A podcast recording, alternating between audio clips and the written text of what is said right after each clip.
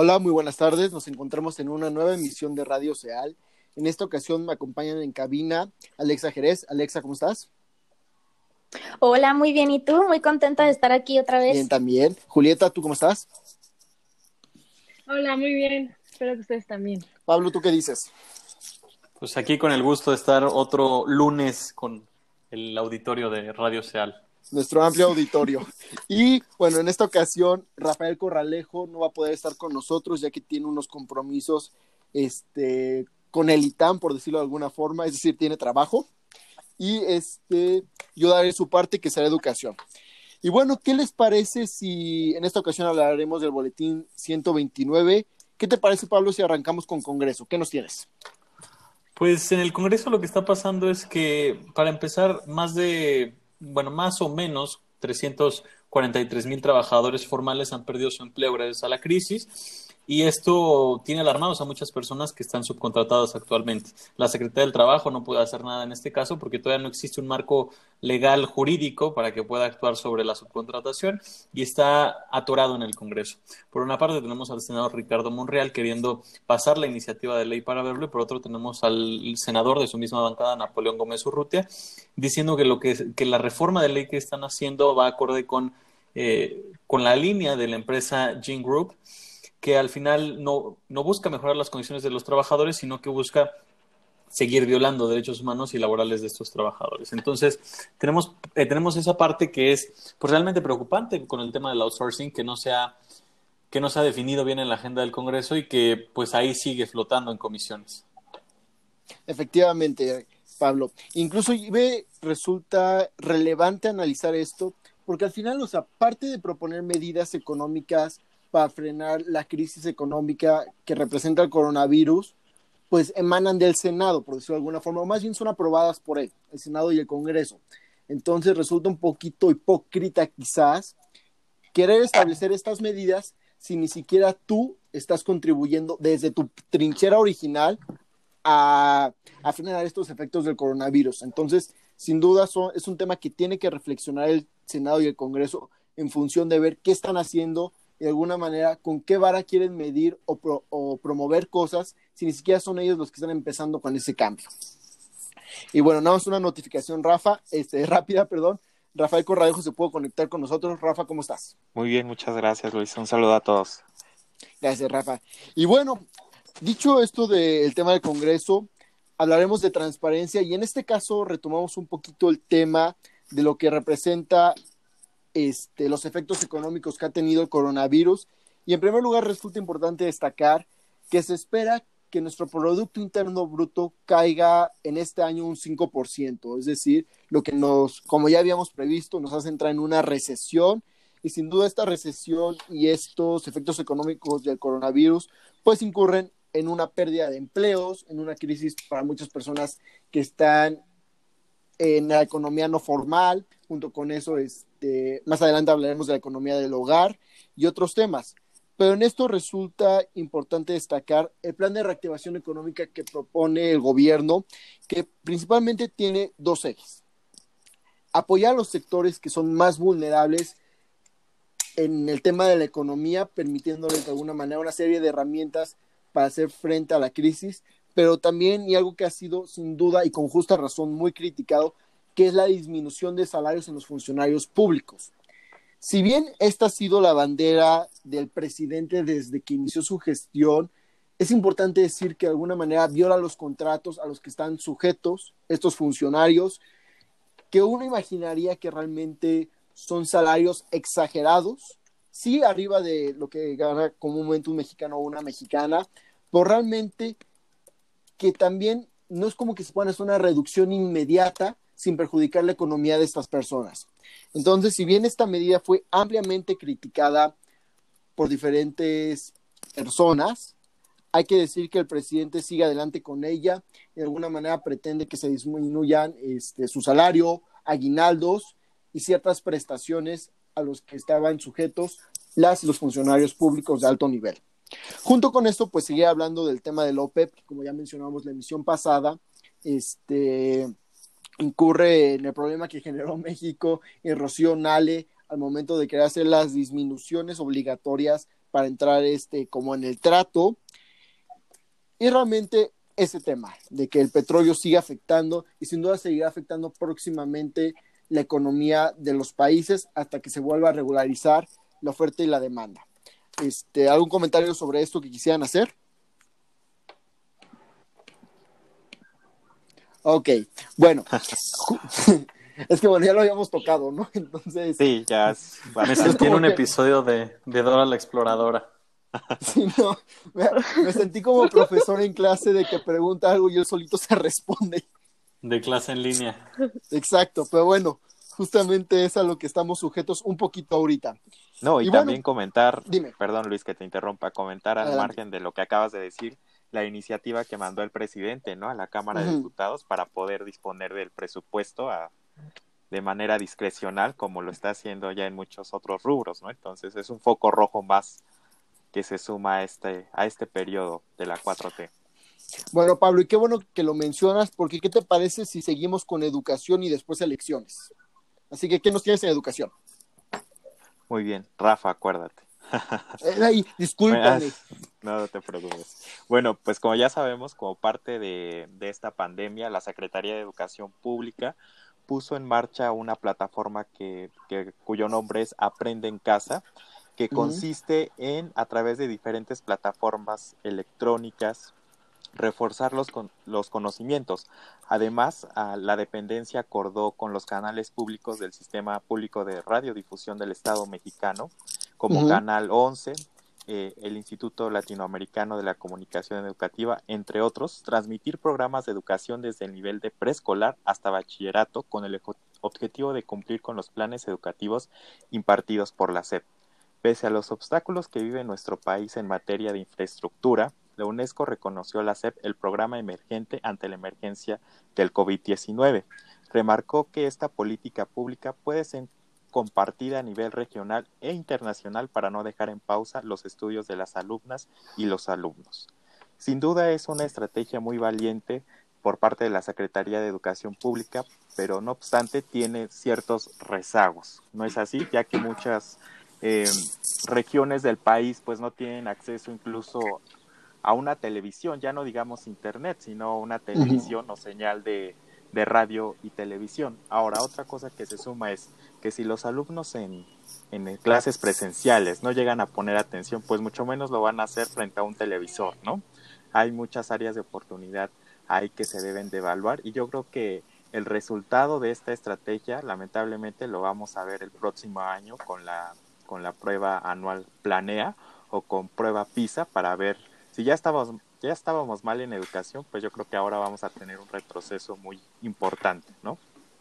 Efectivamente, Rafa, sin duda, si bien las estrategias son nobles, son necesarias, también existe la realidad de que van a tener múltiples problemas y que de alguna manera cientos de alumnas y alumnos se tendrán que enfrentar a un nuevo ciclo escolar, quizás sin las herramientas completas y necesarias, y como tú bien mencionas, se va a reflejar en las próximas pruebas que se hagan a los estudiantes mexicanos, a las los estudiantes mexicanos. Sí, exactamente. La falta de conocimientos para el próximo ciclo escolar va a ser muy, muy deficiente, ¿no? Y sin duda habrá que planear estrategias para hacer frente a esto, porque los efectos del coronavirus sin duda van a ser este, más profundos de lo que queremos ver en una primera instancia. Y Y también va a ser una- más chamba para, para los maestros, ¿no? Pues, para los próximos maestros. Exactamente, no solo repasar lo, lo de este ciclo, sino comenzar con el otro. Claro. Y bueno, realmente un, un anuncio parroquial para las y los estudiantes del ITAM y es que en el nuevo boletín de, eh, de nuestra escuela este, podrán encontrar la columna de Eduardo Náteras que justamente habla de estos efectos que ha tenido la educación tanto en México como en nuestra institución. Y bueno, dicho esto, ¿qué te parece, Julieta, si seguimos con elecciones?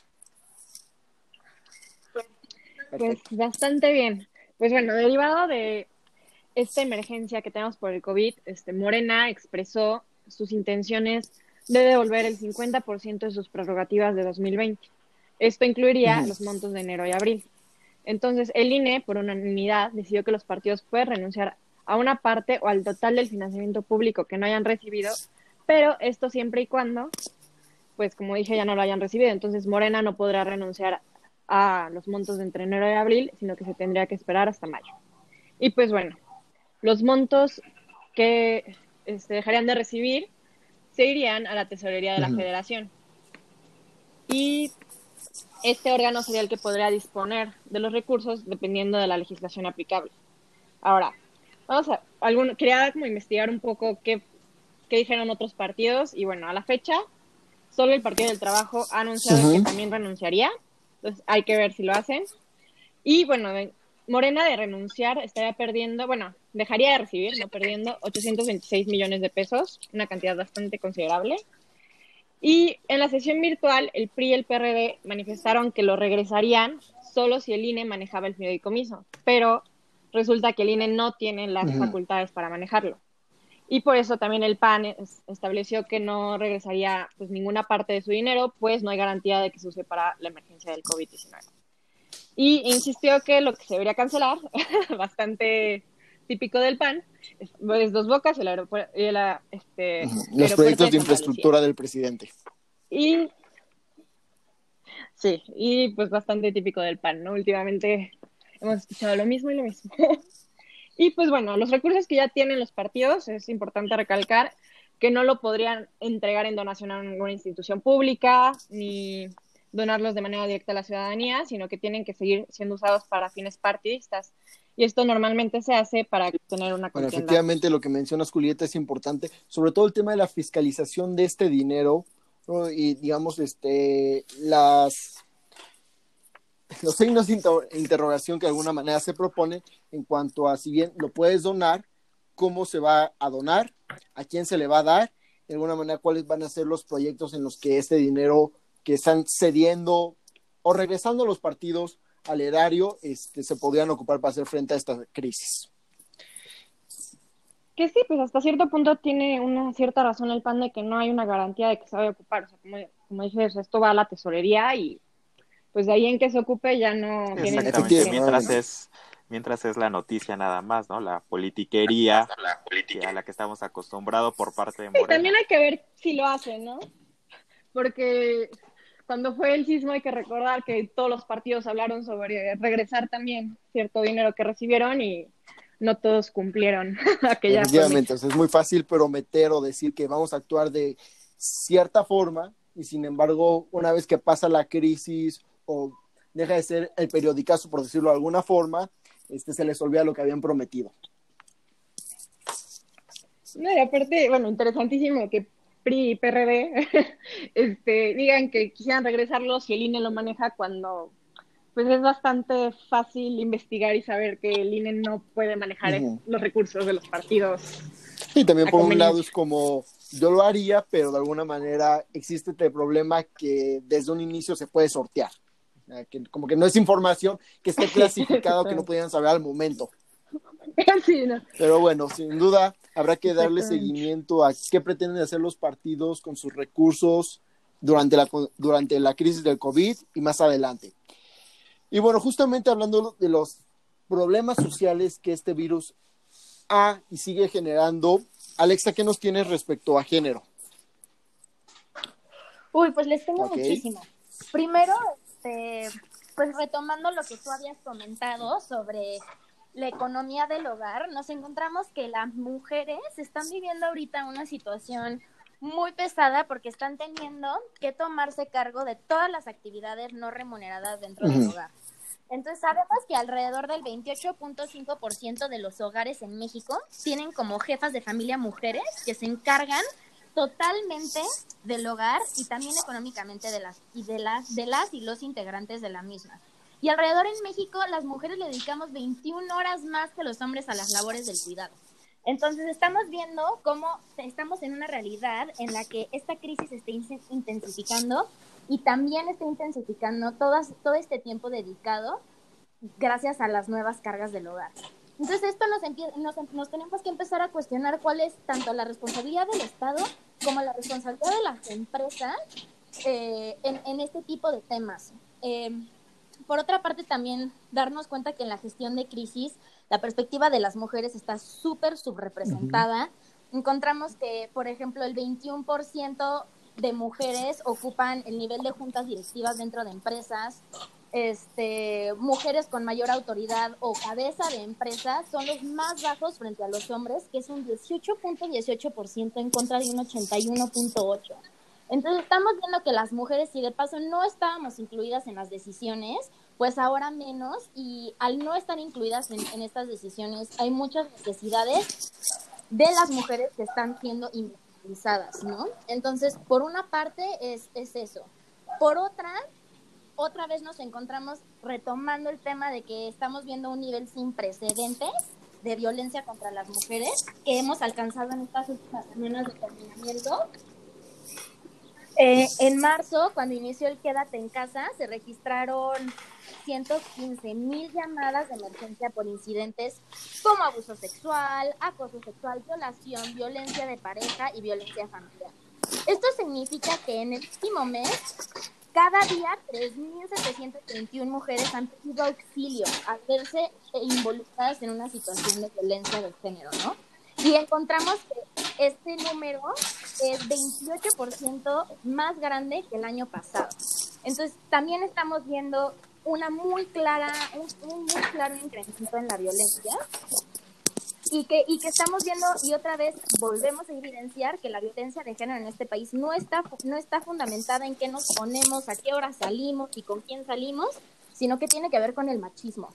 ¿No? Entonces, como por una, por, yo creo que eso también es muy importante, que es un momento de conciencia eh, sobre todas estas, sobre, todos estos argumentos que usualmente se utilizan para defender la violencia contra las mujeres, y que ahora que no estamos en las calles, pues seguimos viviendo violencia por parte de los hombres en esta sociedad. Efectivamente, Alexa, lo que mencionas es sumamente importante y es necesario destacarlo en función de que si bien todas las todas las conductas, este, todas las actividades que se llevaban de una manera cotidiana antes de la contingencia de alguna manera se han logrado transformar más o menos exitosamente a casa y sin embargo el costo de estas ha sido mucho mayor a las para las mujeres que para los hombres, porque de alguna manera, como tú bien dices, se sigue creyendo que en el tema de, por ejemplo, acompañar a los hijos este, a tomar sus clases o ayudarlos para las plataformas que se puedan tener en Internet y otras cosas, son las mujeres quienes se hacen responsables, suman a sus tareas esto,